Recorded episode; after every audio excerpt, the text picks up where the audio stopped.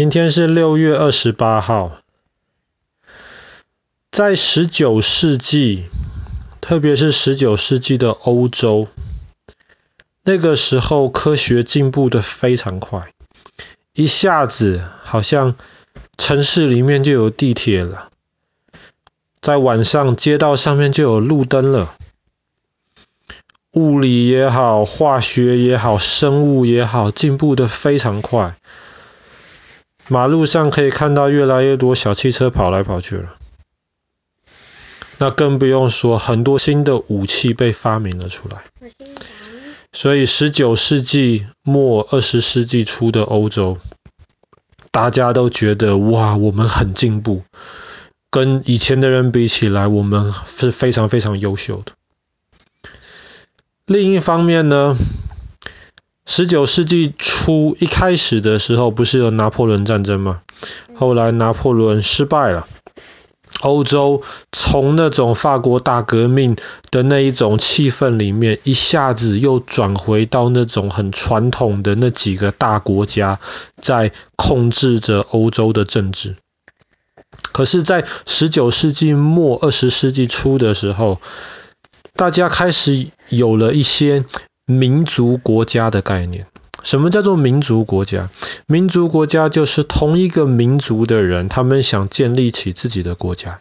比方说好了，那个时候欧洲有几个大的国家，可是有一些民族，比方说斯拉夫族 （Slav），他们也想建立起自己的国家呀。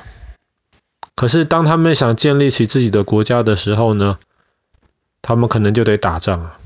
原来的主人不会这么容易让他们独立起来。从另一方面呢，这些大国家，英国啊、法国啊这些大国家，在十九世纪末的时候，特别是英国，在全世界占了很多殖民地啊。整个印度是英国的，澳大利亚、纽西兰、加拿大、南非，全部都是英国的。美国不是，美国那时候早就独立了。所以那个时候，英国号称日不落国。然后，全世界各地，虽然英国小小的，可是英国生产的东西可以卖到全世界各地的这些英国的殖民地里面。然后，英国这个小小的地方，可以从殖民地把各地的资源大量的全部送回到英国来。法国也是，法国那个时候虽然没有英国那么多殖民地，可是那个时候法国在非洲，特别是非洲北部。基本上都是法国的土地，法国也可以学英国这个样子，把他们的东西卖到那边去，把那边的东西全部弄回到法国来。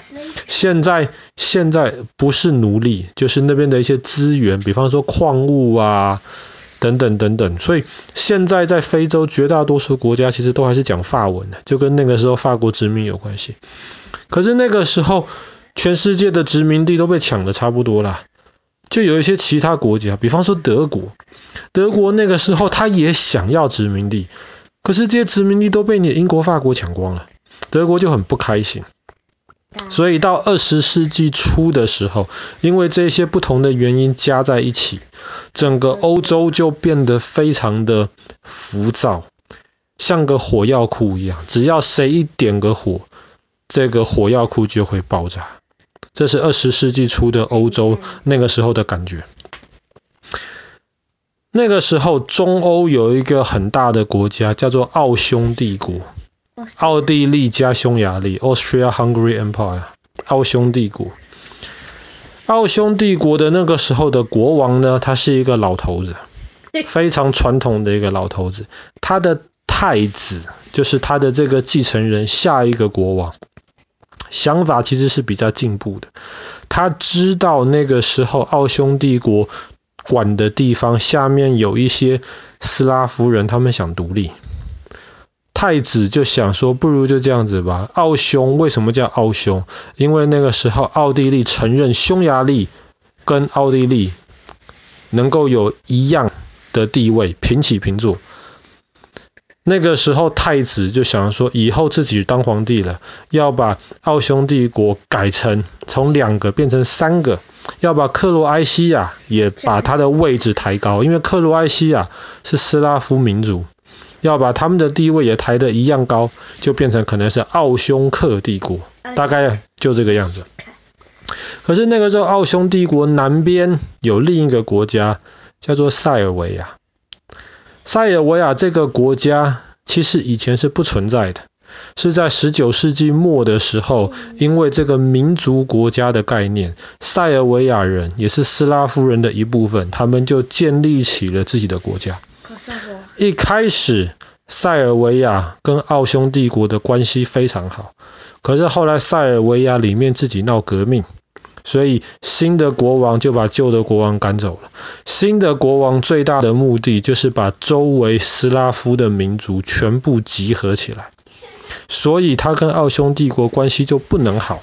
为什么？奥匈帝国下面有很多斯拉夫民族的人啊，最好是把这些人让他们都造奥匈帝国的反，加入我们塞尔维亚，塞尔维亚就变得更强大了，就变成一个完完全全的斯拉夫的一个民族。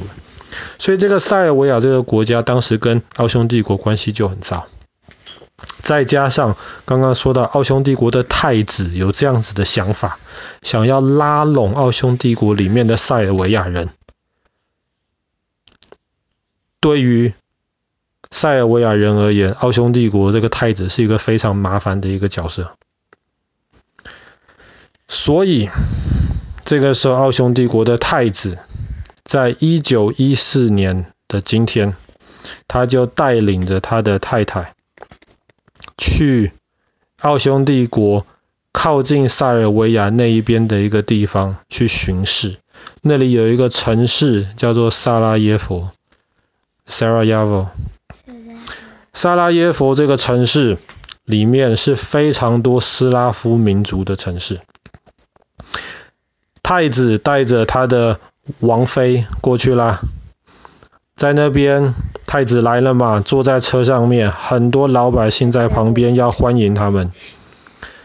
结果就有几个塞尔维亚的杀手在那边等好了，太子的车子过来，嘣嘣两声，太子跟他的太太就这样子被暗杀掉了。哎，死的是奥匈帝国下一任皇帝哦，这个是超级大的事情，奥匈帝国非常非常的生气。发生在一九一四年的六月二十八号，这个时候奥匈帝国就给塞尔维亚十个条件，你们要满足我们十个条件，当然，比方说有把凶手要交出来啊。然后里面相关的人全部要惩罚呀，然后接下来奥匈帝国要进入塞尔维亚，要好好整顿一下，教训一下你们的军队、你们的警察等等等等，这十个条件非常严格的条件。这十个条件开出去，基本上就是要把塞尔维亚变成奥匈帝国的殖民地。塞尔维亚拒绝了。一个月之后，一九一四年的七月二十八号，一个月之后。奥匈帝国就跟塞尔维亚宣战，宣战喽！塞尔维亚之前敢不听奥匈帝国的话，最大原因是因为他有一个帮手，他的帮手就是 Russia 俄罗斯。所以当奥匈帝国对塞尔维亚宣战的时候，Russia 马上就跟奥匈帝国宣战了。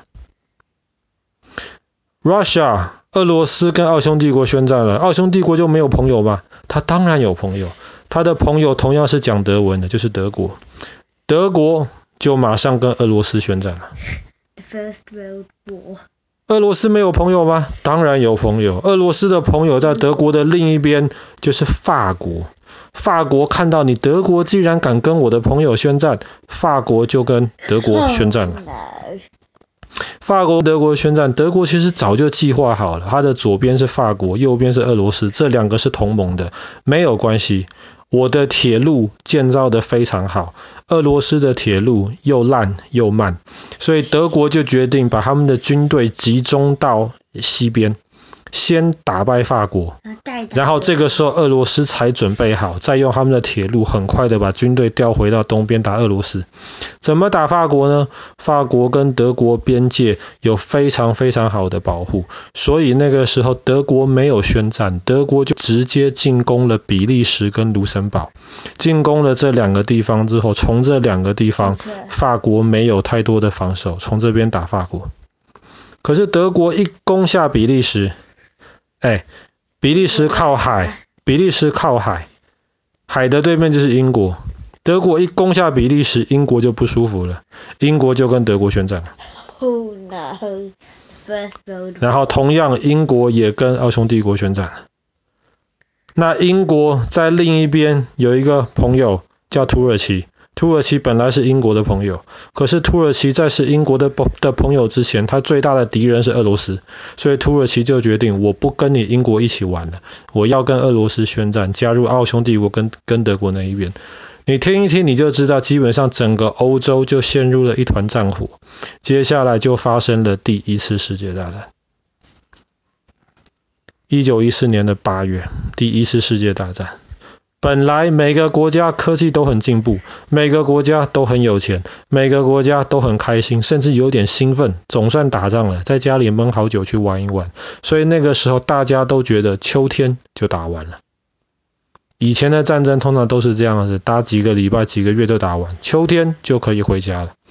可是没有想到第一次世界大战后来打了四年，死了千万人。那第一次世界第一次世界大战是怎么结束的呢？其实还是在六月二十八号，只是是在一九一九年的六月二十八号。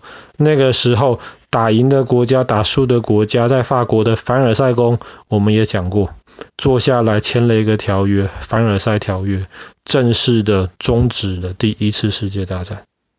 所以开始的这个源头。一九一四年的今天，六月二十八号，在萨拉耶佛，太子被杀掉。终止的这个事情也发生在一九一九年的同样六月二十八号，凡尔赛宫签下了凡尔赛条约。好了，今天的故事就讲到这边。第一次世界大战为什么开始，跟什么时候结束？